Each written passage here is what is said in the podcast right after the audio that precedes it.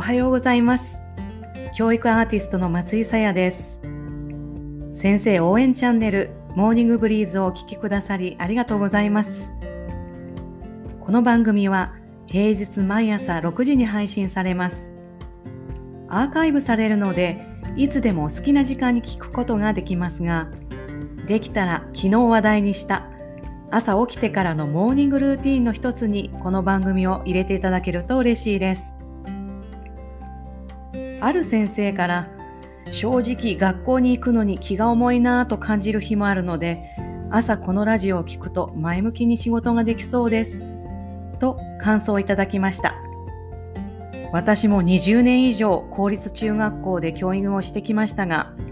朝しんどいと思う日はたくさんありました。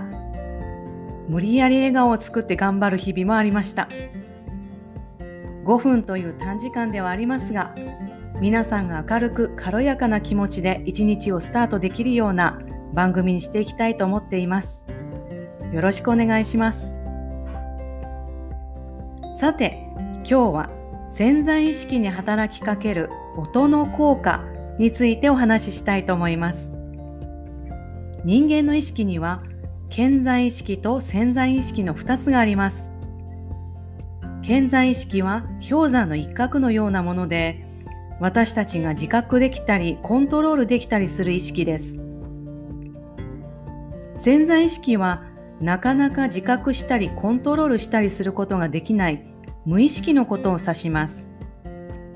人間の思考や行動の9割以上は潜在意識が司っていると言われます。無自覚の潜在意識の影響力が圧倒的に大きいとなればそれをどうやったら変えたり活かしたりして自分の才能を開花し自己成長につなげられるかと関心が高まるのは当然ですよね。潜在意識についての本はたくさん出版されていてこれについても教育に関わる大切な学びが山ほどありますが別の機会に話題にしたいと思います。ところで先日音でオフィスや自宅の環境づくりをする空間デザイナーをされている人のお宅兼ショールームを訪問しました。音で環境づくりって何だろうと興味津々でリビングに足を踏み入れたんですがびっくりしました。全方向から鳥のさえずりやせせらぎの音が聞こえてきてあたかも本当に森の中にいるような清涼な空気感をだを感じたんです。コンクリートでできた建物にもかかわらずものすごい広い自然の中にいる感じで目を閉じていたらリビングにいることを忘れてしまいそうでした。感動しました。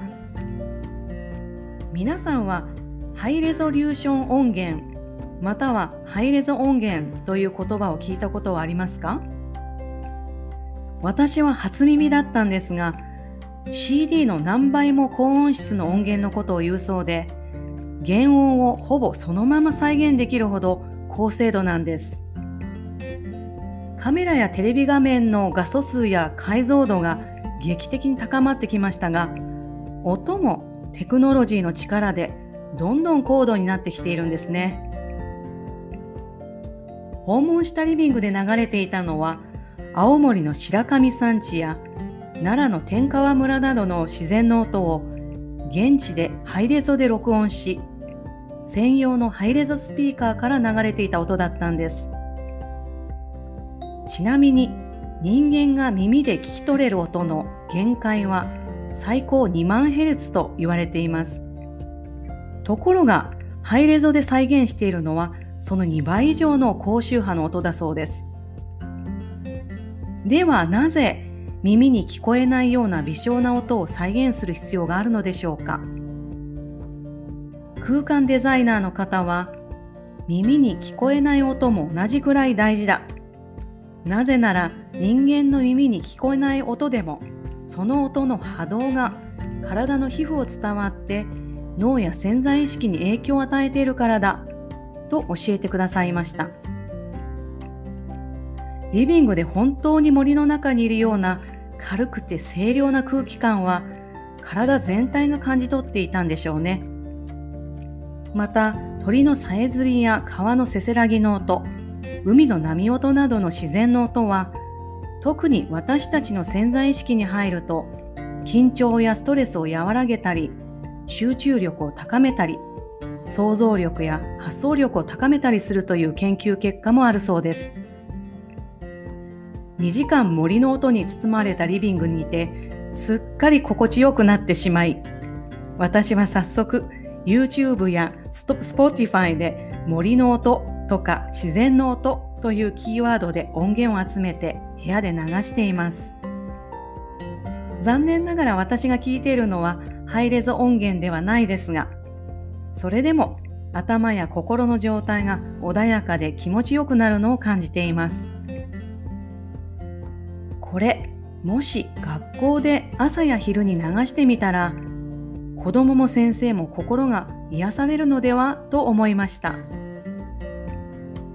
ノリのいい賑やかな音楽も流すのもいいですが好き嫌いが分かれるのでたまには自然の音を BGM にヒーリングタイムを作ってもいいかもしれません。皆さんも森の音聞いてみてくださいね。今日もあなたに会えることを楽しみに待っている子あなたから声をかけられることを待っている子。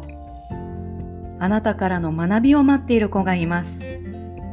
そんな子供たちのことを思いながら、今日も頑張ってください。第5回先生応援チャンネル、モーニングブリーズをお聴きくださりありがとうございました。